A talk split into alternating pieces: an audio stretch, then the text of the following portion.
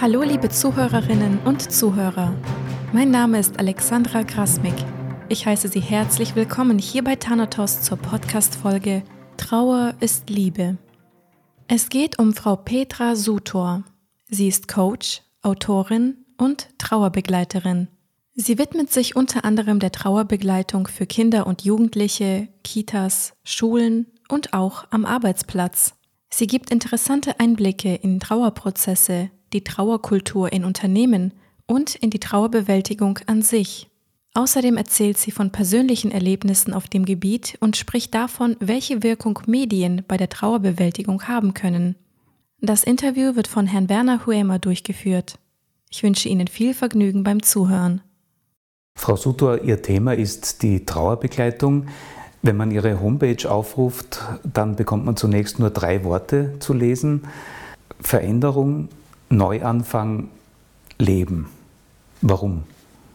Ja, weil die Trauer, glaube ich, eine der größten Einschnitte im Leben ist. Es bringt häufig die größte Veränderung, die man sich vorstellen kann. Sie ist häufig nicht geplant. Ähm, es gilt, einen Neuanfang zu finden, der natürlich viel, viel leichter ist, wenn man gut begleitet ist, wenn man einen geschützten Rahmen dafür findet ähm, und sein darf, wie man in der Situation gerade ist. Denn Trauer ist ja sehr individuell, ähm, um dann wieder einen guten Weg mit der Trauer ins Leben zu finden. Denn die geht ja nicht unbedingt weg von jetzt auf gleich. Sie haben ein Buch geschrieben, das hervorragende Kritiken erhielt, Trauer am Arbeitsplatz. Wie kam es dazu? Warum ist die Trauer am Arbeitsplatz ein besonders wichtiges Thema? Also ich bin seit über 20 Jahren Marketingmanagerin in einem großen internationalen Konzern. Ähm, und irgendwann wurde ich Trauerbegleiterin, nachdem ich auch selbst sehr viele Verluste erlebt hatte. Ähm, und habe festgestellt in meiner eigenen Trauer, dass es nicht so ganz einfach war für mein Umfeld, aber auch für mich, wie ich mit meiner Trauer weiterarbeiten kann. Das war erstmal gar nicht möglich. Ich bin für mehrere Monate in Sabbatical damals gegangen. Ähm, und nachdem ich meine Trauer wieder so weit im Griff hatte, dass ich gut weiterleben konnte damit, wollte ich was verändern.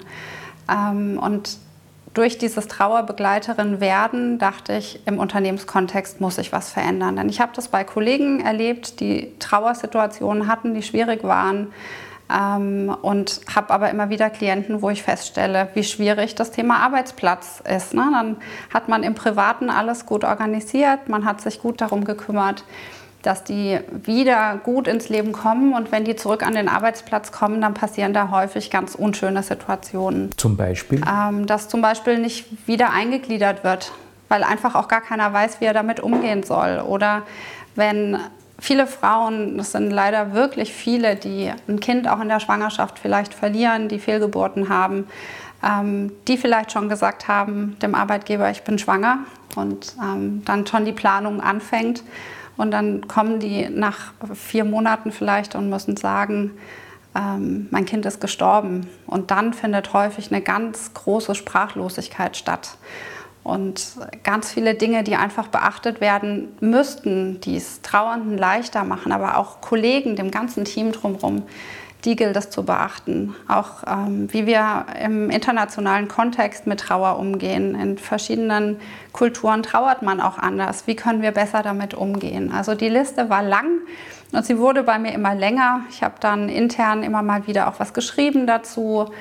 Ähm, habe aufgeklärt, habe interne Trainings gegeben und irgendwann hatte ich das Gefühl, hier muss noch mehr passieren. Also es war ein großer Antreiber, was verändern zu wollen.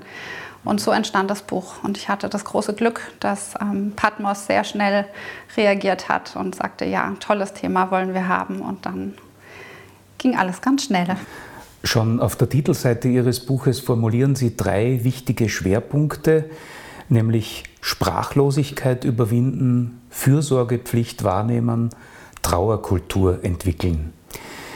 Beginnen wir beim ersten. Was kann man tun, um die Sprachlosigkeit zu überwinden, auch im persönlichen Bereich? Mhm. Also der meistgestellte, die meistgestellte Frage an mich von Mitarbeitern, wenn jemand stirbt, ist immer, was soll ich denn sagen? Oder ich weiß nicht, was ich sagen soll. Oder wenn ich ein Kondolenzbuch bei uns in der Firma auslege für Mitarbeiter, wo wir dann alles sammeln, damit nicht so viele einzelne Karten verschickt werden, ähm, kommt fast immer die Frage, was soll ich denn jetzt nur tun, was soll ich denn sagen? Also es ist eine Sprachlosigkeit ist eigentlich Hilflosigkeit.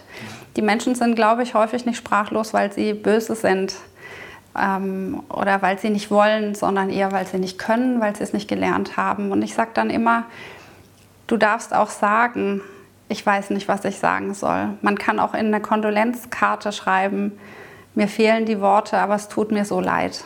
Und das reicht schon. Es geht um Allenteilnahme, um Mitfühlen. Und das ist, was bei Trauernden ankommen sollte. Und bei Vorgesetzten, Führungskräften, Personalern, Teamleitern ist es natürlich aber notwendig, dass die ins Gespräch gehen, ne? weil da muss unbedingt das Gespräch gesucht werden. Wie möchtest du, wie wir mit dir umgehen? Ähm, wann kannst du wieder zurückkommen? Wie geht es dir im Moment? Und da braucht es dieses regelmäßige Gespräch, des Austausches, damit ich auch weiß, an welcher Stelle jemand steht. Denn es gibt Trauernde, die können nicht mehr arbeiten. Die brauchen eine lange Auszeit und dann gibt es aber diejenigen, für die ist der Arbeitsplatz ganz wichtig, weil das ist häufig der einzige Ort, wo noch Normalität ist. Also ich weiß auch von Mitarbeitern, die, wenn die einen schweren Verlust hatten, die sagen, ich muss nächste Woche sofort wieder in die Firma. Ich brauche einen Ort, wo alles normal ist. Und die sagen dann vielleicht auch, ich möchte nicht angesprochen werden. Und dann gibt es die Mitarbeiter, die ganz viel über ihren Verlust sprechen und da ist es sinnvoll, wenn man jemanden hat, der mit dem Team drumherum spricht, weil für die ist es häufig ganz schwierig. Also ich hatte auch schon weinende Kollegen bei mir sitzen, die sagten, ich muss da jetzt ins Büro, aber der spricht ständig von seiner verstorbenen Frau. Ich traue mich da gar nicht rein. Und es ist ganz wichtig, dass auch solche Kollegen dann gut begleitet sind. Oder wir haben auch Suizide in Unternehmen. Ne? Da spricht dann niemand mehr darüber. Und dann sitzt da so ein ganzes Team, das abends nach Hause geht und sich fragt, hätten wir was merken müssen? Sind wir vielleicht mitschuld? Und es ist wichtig, darüber zu sprechen. Aber es wird auch im Team nicht angesprochen. Nein, oft nicht.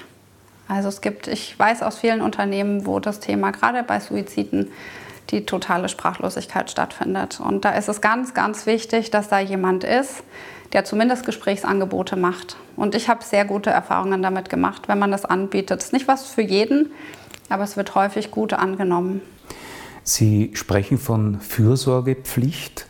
Welche Pflichten gibt es da konkret, auch von Mensch zu Mensch? Ja, also ich glaube, ja, ich glaube nicht nur am Arbeitsplatz, ich glaube grundsätzlich ähm, wäre es wünschenswert, wenn wir alle füreinander eine Fürsorgepflicht hätten. Ähm, Im Arbeitskontext ist es ja aber tatsächlich so, dass der Arbeitgeber eine Fürsorgepflicht gegenüber dem Mitarbeiter hat. Also das ist ja tatsächlich so. Und die hört bei Trauer eben natürlich nicht auf. Und vor allen Dingen geht es dann auch häufig nicht nur um emotionale Themen. Ne? Wie kümmere ich mich gut um diesen Mitarbeiter? Wie schaffen wir mit dem empathisch umzugehen, damit er irgendwann auch wieder arbeitsfähig ist. Wir haben ja immer zwei Interessen. Ne? Wir haben das Unternehmen, das natürlich hauptsächlich betriebswirtschaftliche Interessen hat. So ehrlich muss man einfach auch sein. Ähm, und dann haben wir aber einen Mitarbeiter, der gerade was völlig anderes braucht als Zahlen, Daten, Fakten und Erfolgserlebnisse ähm, im, im Arbeitskontext. Und das zusammenzubringen, das ist die Aufgabe von Unternehmenstrauerbegleitern oder wer auch immer dann diese Aufgabe dort ähm, übernimmt. Denn diese Trauer hört ja nicht an der Türe auf. Ne? Es ist nicht so, dass man sagen kann, das ist Privatsache, was ich ja immer wieder höre, auch von Personalern. Trauer ist doch ähm, Privatsache. Es hat hier doch nichts zu suchen. Wenn mein Kind gestorben ist, dann nehme ich natürlich die Trauer mit an den Arbeitsplatz. Dann bin ich vielleicht nicht in der Lage, so weiterzuarbeiten. Und deshalb ist es so wichtig, dass Führungskräfte oder der Arbeitgeber die, diese Fürsorgepflicht auch wahrnimmt und schaut, was tut ihm gut. Und dann hat es noch einen weiteren wichtigen Aspekt. Wir haben auch Arbeitsplätze, wo Menschen an Maschinen arbeiten. Wenn derjenige nachts nie schläft oder ständig Schlafmittel nimmt oder vielleicht sogar Psychopharmaka, dann kann ich den im Zweifel vielleicht auch nicht an diese Maschine lassen. Dann gibt es auch da die Fürsorgepflicht, mir zu überlegen, ist der denn überhaupt in der Lage, bestimmte Aufgaben auszuführen? Und deshalb ist es so wichtig, dass wir darüber sprechen und dass wir schauen, wie geht es Mitarbeitern oder Mitarbeitenden und wie gehen wir damit gut um. Was sind denn aus Ihrer Sicht die wichtigsten Eckpfeiler für eine gut entwickelte Trauerkultur? Im Unternehmen oder in der Zunächst Gesellschaft? im Unternehmen. Im Unternehmen. Also erstmal, dass wir darüber sprechen können. Das finde ich ganz wichtig dass es eine, ja, dass es Führungskräfte gibt, eine Personalabteilung, die das im Unternehmen fest integriert, ähm, die in der Lage sind zu sagen, das ist ein Thema, weil wo Menschen sind, gibt es auch Trauer. Das gehört einfach zu unserem Leben dazu. Der Tod macht vor Unternehmen nicht Halt. Bei manchen ist es mehr, bei manchen weniger. Ähm, aber es gehört einfach dazu. Ähm, und zwar auch wahrzunehmen, dass es nicht nur die Situation sein muss, dass ein Mitarbeiter am Arbeitsplatz verstirbt, sondern dass ich das Feld weiter öffne und sage, es ist auch wichtig, wenn zum Beispiel Menschen schon gepflegt werden müssen. Man hat ja auch ganz häufig, dass die Eltern gepflegt werden müssen, Kinder, der Partner. Und dann finden ja auch schon Trauerprozesse statt, vorgezogene Trauerprozesse, die eine große Belastung sind. Und ich werde manchmal eingebunden und werde angerufen, wenn es heißt, ähm, bei der Mitarbeiterin stirbt gerade der Ehemann oder liegt im Sterben. Ähm, ist da schon ein Gespräch möglich? Und da bin ich häufig ganz froh, weil man kann schon so viel im Vorfeld besprechen und regeln. Das ist so eine kostbare Zeit, diese Abschiedszeit. Nicht nur die, wenn jemand gestorben ist, sondern die Zeit bis zur Bestattung, sondern auch diese wertvolle, kostbare Zeit, die man davor noch hat. Und da Einfluss darauf zu nehmen und auch Kollegen sagen zu können, derjenige oder diejenige braucht jetzt Zeit und Raum. Das ist ganz wichtig. Und das muss verankert werden und das muss von oben runter verankert werden. Ähm, oder geben wir zusätzlichen Urlaub? Es gibt viel zu wenig Urlaub. Was soll man mit drei Tagen frei? Das reicht noch nicht mal bis zur Beerdigung in der Regel, um alles zu erledigen. Also wie, welche Möglichkeiten gibt es? Und da gibt es sehr, sehr viele Möglichkeiten, ähm, die ein Arbeitgeber ganz individuell schriftlich formulieren kann und die dann für alle gelten. Also diese Dinge zum Beispiel. Und dass ich in einem Unternehmen jemand habe, der sich an das Thema rantraut, der ansprechbar ist, so wie das bei mir im Konzern eben auch ist. Das alles hängt doch auch sehr stark von der Unternehmenskultur ab. Es ist ja ein Unterschied, ob jemand im Betrieb einfach nur als Mitarbeiter gesehen wird, von dem vorausgesetzt wird, dass er funktioniert, ja. oder ob man den Menschen als Ganzes sieht, der eben auch sein Seelenleben überall ja. hin mitbringt. Ja, und ich merke immer dann beginnt Veränderung, wenn wirklich was passiert. Also dann gibt es häufig die Veränderung. Und gerade dann, wenn es in so einer Führungsetage einen Todesfall gegeben hat und dann die Hilflosigkeit im Raum steht und diese Menschen sich dann Hilfe holen und dann beginnt meistens die kulturelle Veränderung. Es ist häufig ähm, der Impuls auch aus was Privatem heraus. Also wenn ich angeschrieben werde, ist es auch ganz häufig, dass jemand schreibt, bei mir in der Familie gab es einen Suizid. Was machen wir denn eigentlich, wenn das bei uns in der Firma mal passiert? Oder dann hören die das von einem Geschäftspartner, ähm, die Frau vielleicht verstorben ist mit 40. Und dann rückt so ein Thema plötzlich ganz nah. Also es ist ganz häufig eine Verbindung, eine persönliche Verbindung, dass auch in einem Unternehmen sich was verändert. Mhm. Aber es passiert ganz viel. Firmen haben heute ganz häufig, gerade auch in großen Unternehmen, die Pflicht, ähm, sich um die psychische Gesundheit ihrer Mitarbeiter zu kümmern. Und das ist ein Teil dessen. Also es ist eine große Bewegung darin. Es passiert ganz, ganz viel. Es gibt immer mehr Trauerbegleiter, die sich auf das Thema Traumarbeitsplatz fokussieren. Also es ist viel Bewegung und viele Unternehmen machen das wirklich gut, das muss man auch sagen. Also gerade in kleinen mittelständischen Betrieben, die häufig sehr familiär geführt sind, muss ich sagen, wird das gut gemacht. Da wurde das schon immer gut gemacht. Also da kommt dann vielleicht auch mal das ganze Team zur Familie nach Hause und hilft noch auf der Baustelle mit. Oder da wird noch was zum Essen vorbeigebracht. Man kondoliert persönlich und geht vorbei. Das ist in großen Unternehmen ja manchmal nicht mehr so, ähm, weil es vielleicht auch anonymer ist. Also es steht und fällt mit dem Team. Und es kann innerhalb einer Firma ganz wunderbar laufen. Ähm, ja, im Gebäudeteil A und im Gebäudeteil B funktioniert das gar nicht. Mhm. Es ist immer von Menschen abhängig oder vielleicht von einer Person im Team, die es in die Hand nimmt und die sagt, kommt, wir machen was. Trauerkultur wie sehen Sie die Entwicklungen gesellschaftsweit? Ich glaube, da ist noch viel Luft nach oben. Aber auch da passiert ganz viel. Also wir haben ja inzwischen am 8.8. den Memento-Tag in Deutschland und Österreich auch inzwischen. Es gibt ähm, viele Gedenktage, die heute durch Social Media viel öffentlicher werden. Es gibt viele, die Blogs schreiben. Es gibt Magazine dazu. Es gibt immer mehr alternative Bestatter ich glaube, es ist eine große Bewegung drin. Ich sehe aber auch, dass es gerade von Menschen wie uns, die im Thema Sterben, Tod und Trauer unterwegs sind, notwendig ist, dass wir offen damit umgehen, dass wir darüber sprechen, dass wir Türen öffnen. Die Menschen müssen nicht immer durchgehen, aber ich glaube, sie dürfen lernen, dass es nicht wehtut, sich das Thema mal anzuschauen. Ähm, das Thema Vorsorge wird immer größer und trotzdem wird das ja häufig ignoriert. Also wenn man mit Ärzten spricht, die verzweifeln ja häufig, wenn es keine Patientenverfügungen gibt. Ähm, also ich glaube, es ist noch viel Luft nach oben, aber wir sind auf einem guten Weg. Was sind aus Ihrer Sicht die wichtigsten Grundlagen für die Trauerbewältigung? Was kann es einem Menschen konkret leichter machen zu trauern? Sie meinen, wenn jemand direkt in der Trauersituation ist? Ja, genau. Also ich mache die Erfahrung bei Klienten und die habe ich auch selbst gemacht, dass das soziale Umfeld eins der wichtigsten Grundpfeiler ist. Wenn ich gute Freunde habe oder eine Familie, also ein Umfeld, das mich trägt und mich so nimmt, wie ich bin, würde ich sagen, das ist der größte Erfolgsfaktor für einen guten, gesunden Trauerprozess. Das kann unglaublich helfen. Und zwar eine langfristige Unterstützung, nicht eine, die nur die ersten 14 Tage reicht. Ähm, und dann braucht es wirklich Raum. Und ich stelle auch immer wieder fest, es ist gut, wenn das Thema Tod in der Familie schon immer mal da gewesen ist. Also ich tue mich leichter, mich darauf einzustellen, ähm, auf all diese Prozesse, die da kommen. Wie organisiere ich dann die Beerdigung? Wie mache ich eine Abschiednahme, wenn das schon mal in der Familie gewesen ist?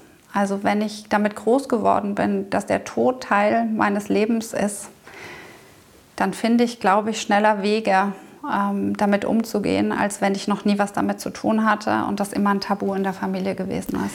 Welche Bedeutung hat aus Ihrer Sicht die Weltanschauung eines Menschen? Hat es jemand leichter mit seiner Trauer, wenn er an ein Leben nach dem Tod glaubt? Ja, ich glaube ja. Ich weiß nicht, ob er es immer leichter hat. Ähm, es gibt ja auch Menschen, die ganz fein damit sind, zu sagen, da kommt dann halt das dunkle Loch und dann ist man halt weg.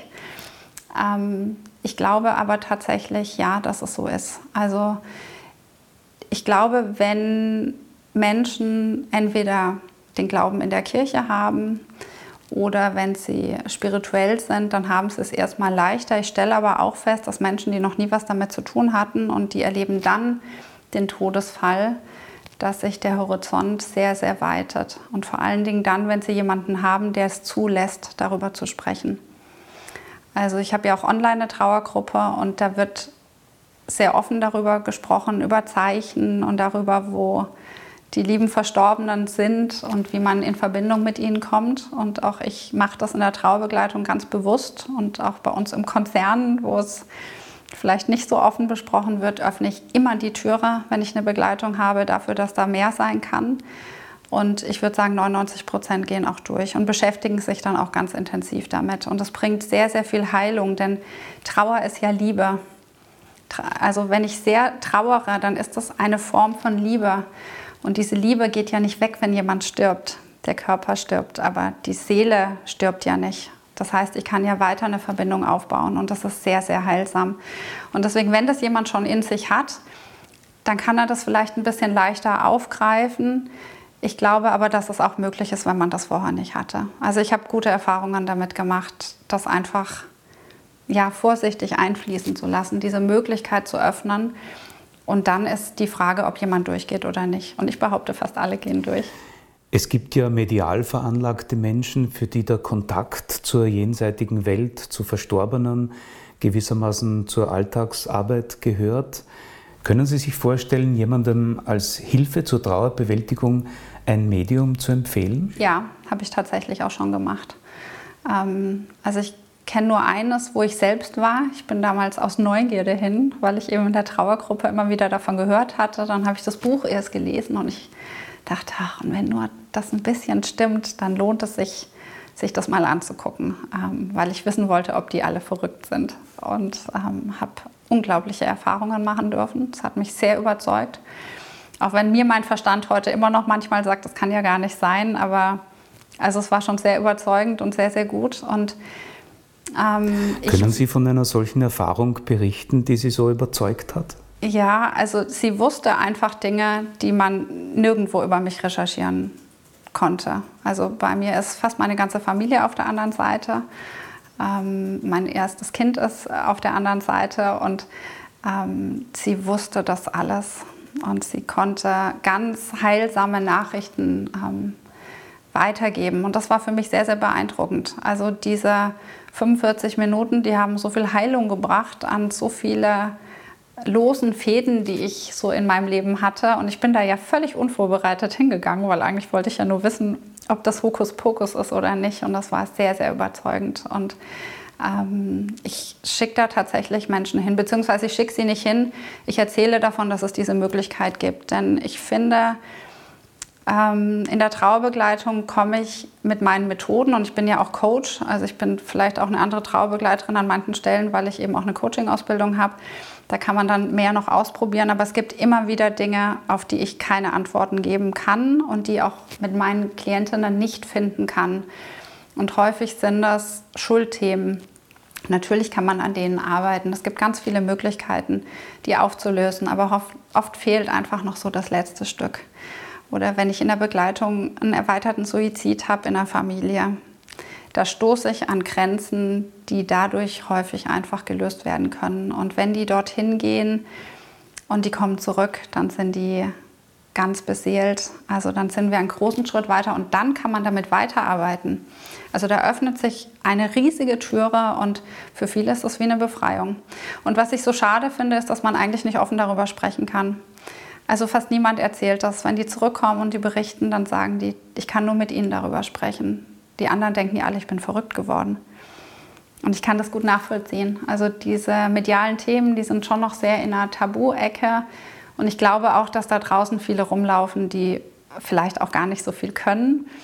Aber die, die wirklich gut sind, die gut ausgebildet sind und ähm, die können wirklich eine große Heilung bringen in so einem Trauerprozess. Also es ist eine Methode von vielen. Und ich glaube, das dürfen wir anerkennen. Auf Ihrer Homepage schreiben Sie, seelischer Schmerz ist einer der größten Antreiber für Veränderung. Da führt dann plötzlich ein kleiner Schritt in eine andere Richtung zu neuen Lebensthemen und neuen Menschen, die oft viel besser ins eigene System passen als die Menschen, die vor der Krise noch zum Leben dazugehört haben. Die Fragen nach dem Sinn des eigenen Lebens werden konkreter, der Horizont weitet sich oft begleitet von einer großen Spiritualität. Ich nehme an, diese Worte gelten nicht nur für die Trauerbewältigung, sondern eigentlich für viele seelische Krisen. Also ich glaube auch, es ist natürlich, ich würde einem Trauernden jetzt natürlich in seiner akuten Trauer nicht sagen, da liegt eine Riesenchance drin und das wird dein Leben auf wunderbare Weise verändern, weil das wäre wie eine Ohrfeige, ne? das wäre nicht sinnvoll. Aber die Erfahrung zeigt das, meine eigene auch, und ich erlebe das eigentlich bei den meisten Trauernden, da passiert schon was Großes. Und das ist ja bei vielen Verlusten so, bei Arbeitsplatzverlusten häufig, wenn eine Partnerschaft in die Brüche geht. Also große Veränderungen führen dazu, dass wir raus müssen aus der Komfortzone. Und nur außerhalb dieser Komfortzone findet Veränderung statt. Nur dann bewegen wir uns, weil es ist so unbequem, dass wir uns bewegen müssen. Und davor bleiben wir halt ganz gerne da, wo es sicher und gemütlich ist. Und das führt aber dazu, dass wir nichts ausprobieren, Lernerfahrungen häufig dann eben nicht stattfinden. Und diese großen Entwicklungsschübe, die wir in der Krise machen, wenn wir richtig gefallen sind, die kommen meistens danach. Und ich glaube, was auch dazu kommt, ist nach einer großen Lebenskrise oder nach einem großen Verlust die Sinnfrage. Wozu war dann das alles gut? Das hört man ja auch oft von Trauernden ähm, das kann doch nicht sein. Was ist denn der Sinn? Was ist der Sinn, wenn ein Kind stirbt? Also all diese Dinge und das umzuwandeln in, was soll ich denn lernen? Was würde mir denn der Verstorbene oder die Verstorbene jetzt sagen? Was würden die sich denn von mir wünschen, was ich jetzt mache? Oder auch die Frage, wenn ich irgendwie, ich sagen wir mal so im, im Midlife-Krisenalter bin, ne, kommt ja häufig die Frage, war es das jetzt?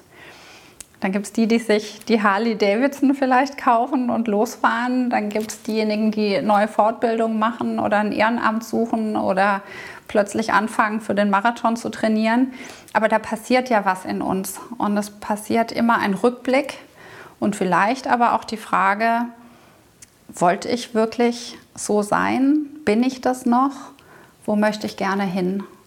Und große Trauersituationen bringen eben häufig diesen weiteren Horizont, dieses sich mit dem Tod auch zu beschäftigen. Was kommt denn da noch?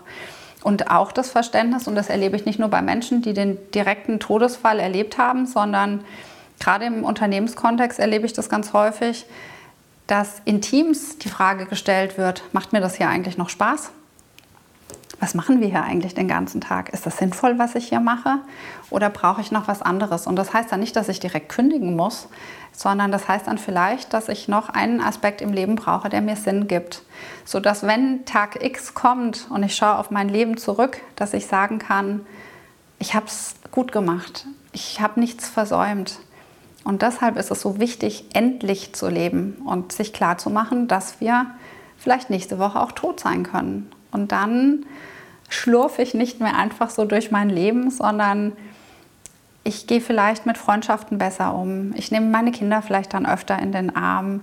All diese Dinge. Ich gehe bewusster mit meinem Leben um und ich erfülle mir vielleicht auch viele Träume, die ich habe und schiebe das nicht auf nach der Rente. Wie oft höre ich Menschen, die sagen, aber wir haben doch immer gearbeitet. Jetzt sind wir seit sechs Monaten in Rente und jetzt ist mein Mann gestorben. Aber wir wollten doch noch reisen. Und dann denke ich mir häufig so, das ist ja toll, dass ihr so fleißig wart die letzten 60, 65 Jahre. Aber vielleicht hättet ihr diese Reise auch schon mal mit Ende 40 gemacht und nicht erst mit geplanten 65. Ein anderes Zitat, das ich von Ihnen gefunden habe, das mir gut gefällt, ist, Veränderung ist am Anfang schwer, in der Mitte chaotisch und am Ende wunderschön. Sie begleiten Menschen auch als Coach auf diesem Weg der Veränderung. Wie funktioniert das konkret?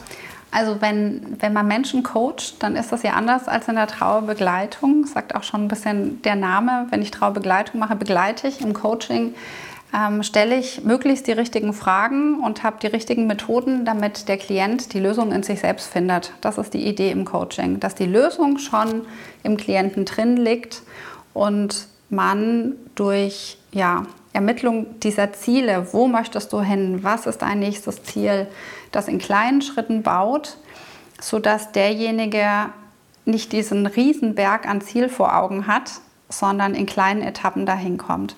Und ich stelle aber immer wieder fest, also zu Beginn meiner, meiner Coaching-Karriere nenne ich war es häufig so, dass man sofort das Ziel festgelegt hat und dann hat man sich dahin gearbeitet. Und irgendwann habe ich festgestellt, wenn man Menschen länger coacht und nicht nur ein, zwei Termine hat und relativ schnell ans Ziel gekommen ist, dann verändern sich manchmal Ziele auch, weil die plötzlich rausfinden, was sie wirklich wollen. Manchmal sind nämlich diese Ziele äußere Ziele, dass jemand sagt, aber du musst doch jetzt mal was ändern oder such dir doch mal einen anderen Job oder vielleicht brauchst du auch jetzt einfach mal einen neuen Partner. Ne? Es gibt ganz viele Stimmen von außen, die einwirken.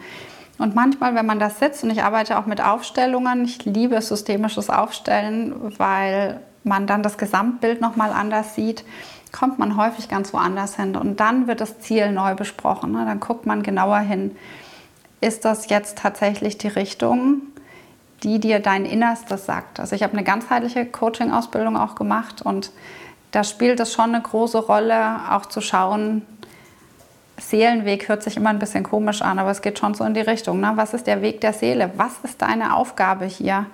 Und da nochmal genauer reinzuschauen. Ähm, und das ist so meine Art, Coaching zu machen. Mhm. Ähm, und sicherlich spielt eben dabei aber auch eine große Rolle, dass ich Trauerbegleiterin bin, denn ich stelle auch immer wieder die Frage rein, so und jetzt stell dir mal vor, du hast noch drei Monate Zeit. Und da passieren ganz großartige Dinge, denn dann kommt meistens ganz spontan, ja, dann würde ich das machen und das und das und das. Und dann kann ich die Frage stellen, und warum machst du es denn nicht? Und dann kommt, ich traue mich nicht oder ich kann nicht oder meine Kinder oder der Partner hat was dagegen oder mein Job gibt das nicht her. Und dann entwickeln wir Wege, wie es vielleicht doch möglich ist. Vielleicht nicht das ganze Paket, aber ein Ausschnitt davon und das bringt Lebensqualität. Abschließend noch einmal zurück zum Thema Trauer. Sie haben anfangs unterschiedliche Kulturen erwähnt. Gibt es aus anderen Kulturen Gebräuche, Begebenheiten, die wir in unsere Trauerkultur übernehmen, die wir vielleicht als Vorbild ja. nehmen könnten? Ja, unbedingt. Und zwar etwas, was in unserer Kultur auch schon gewesen ist. Und das ist das persönliche Kondolieren und das persönliche sich kümmern und das nicht die Karte mit der Post einfach zu schicken und die Blumen per Fleurop, was auch schön ist, weil überhaupt reagiert wird. Aber das, was ich von meinen Großeltern noch kenne, dass man die Suppe kocht, den Kuchen backt, einen Eintopf macht und den vielleicht vor die Türe stellt. Denn das große Problem von Trauernden ist ja häufig, dass sie es gerade noch schaffen, aufzustehen und sich vielleicht anzuziehen. Aber jeder Gang ist anstrengend, das Kochen ist anstrengend, dann muss ich vielleicht einkaufen gehen. Und ich höre von vielen, welche Erleichterung das ist, wenn für sie mitgekocht wird oder jemand vorbeikommt und sagt, komm, ich nehme dir die Kinder ab. Und das ist in manchen Kulturen traditionell fest verankert. Diese, dieses persönliche sich kümmern, und Dasein, körperlich Dasein, in den Arm nehmen, all diese Dinge, die jetzt zu Corona ein bisschen schwieriger geworden sind. Aber es ist wichtig, eine Form von Nähe herzustellen und die ist dringend notwendig und die fehlt uns an ganz vielen Stellen. Und die eben auch wiederum nicht nur in zwei Wochen zu haben, sondern wirklich langfristig daran zu denken, dass es einen Jahrestag gibt wenn ich weiß, meine Freundin hat ihr Kind verloren am 6. November, dann trage ich mir den 6. November in den Kalender ein und weiß im Folgejahr, das könnte ein schwieriger Tag werden und kann meine Unterstützung anbieten. Und ich weiß von einer muslimischen Kollegin, die fast gekündigt hätte, weil sie sagte, niemand hat mir persönlich kondoliert. Das ist eine Beleidigung an meinem Vater. Es war mir gar nicht bewusst, wie wichtig das ist. Deswegen spielt das auch eine Rolle in meinem Buch, wie in den unterschiedlichen Kulturen kondoliert werden sollte. Denn wenn wir das nicht beachten, dann ist das häufig gar nicht nur eine Beleidigung dem Trauernden gegenüber, sondern dem Verstorbenen. Also es hat eine ganz andere Reichweite und eine ganz andere Tiefe.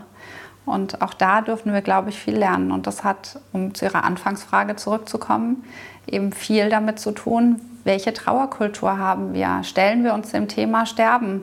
Und wenn wir das tun, dann haben wir auch keine Angst, mit Trauernden umzugehen. Denn wenn wir uns nicht mit Trauernden beschäftigen, ist das eben, wie ich schon sagte, häufig nicht, dass wir es bös meinen, sondern wir haben Angst vor dem Thema und Angst vor unserer eigenen Sterblichkeit, die uns ja dann wie auf dem Silbertablett serviert wird. Frau Sutor, alles Gute für Ihre wichtige Arbeit, viel Erfolg mit Ihrem Buch und herzlichen Dank für das Gespräch. Ich hoffe, diese Podcast-Folge hat Ihnen gefallen und dass Sie beim nächsten Mal wieder mit dabei sind. Vielen Dank fürs Zuhören. Besuchen Sie uns bei Interesse auch gerne auf unserem YouTube-Kanal Thanatos TV. Über das Teilen unserer Inhalte sind wir natürlich immer sehr dankbar. Alles Gute und bis zum nächsten Mal.